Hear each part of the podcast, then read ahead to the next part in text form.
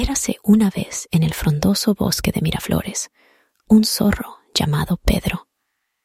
Pedro era conocido por ser el más astuto de todos los animales del bosque, pero también tenía un defecto que le hacía la vida difícil. Era muy envidioso. Siempre que veía algo que otro animal tenía, lo deseaba para él, sin importar si realmente lo necesitaba o no. Un día, mientras paseaba por el bosque, Pedro vio a Cecilia, la coneja, saltando alegremente con una cola que parecía una esponjosa nube blanca. ¡Qué cola tan hermosa! pensó Pedro con envidia. Si yo tuviera una cola así, sería el zorro más admirado de todo el bosque. Pero eso no era todo. Más adelante, encontró a Federico el faisán, luciendo sus coloridas plumas al sol. Esas plumas serían perfectas en mi pelaje, pensó Pedro, y su envidia creció aún más. Decidido a cambiar su suerte, Pedro fue a visitar a la sabia lechuza Ofelia. Le contó sobre sus deseos y le pidió que le concediera una cola esponjosa y unas plumas coloridas. La lechuza, consciente de la lección que Pedro necesitaba aprender, accedió a su petición, pero le advirtió, Lo que te daré te servirá para entender que la envidia no trae más que vanidad y descontento. Al día siguiente, Pedro despertó con una cola esponjosa y brillantes plumas decorando su pelaje. Estaba encantado con su nueva apariencia y corrió al claro del bosque para mostrar su belleza. Sin embargo, no pasó mucho tiempo antes de que empezara a notar los inconvenientes de su deseo.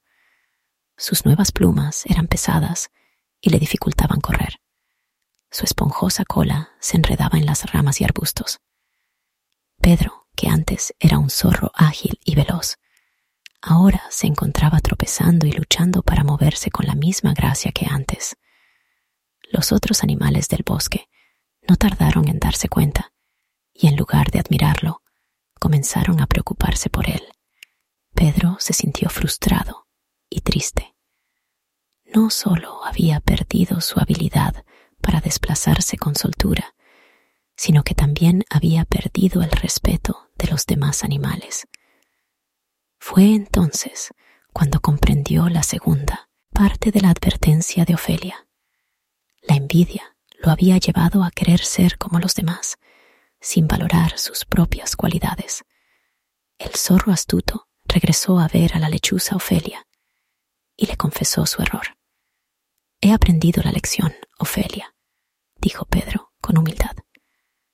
La envidia me cegó y me hizo desear lo que otros tenían, sin apreciar mis propias virtudes. Ahora veo que cada uno de nosotros es especial a su manera y que debemos estar agradecidos por lo que somos. Ofelia, viendo que Pedro había aprendido su lección, decidió ayudarlo. Con un suave batir de alas y unas palabras sabias, deshizo el encantamiento. Pedro sintió cómo su pesada cola y las plumas que lo agobiaban desaparecían, dejándolo nuevamente con su pelaje rojizo y su cola elegante y ágil. Con su cuerpo recuperado y su corazón aliviado, Pedro prometió valorar sus habilidades y nunca más dejarse llevar por la envidia.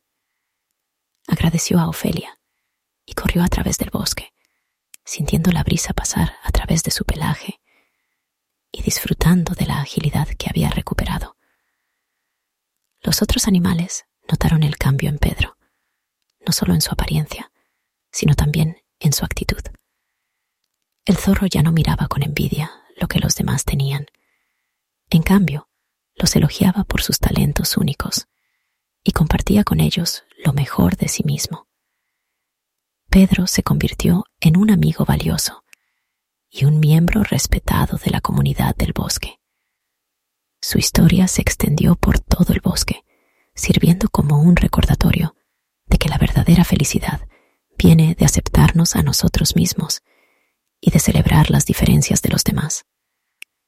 Desde ese día, Pedro el zorro astuto no solo fue conocido por su astucia, sino también por su sabiduría y su corazón generoso.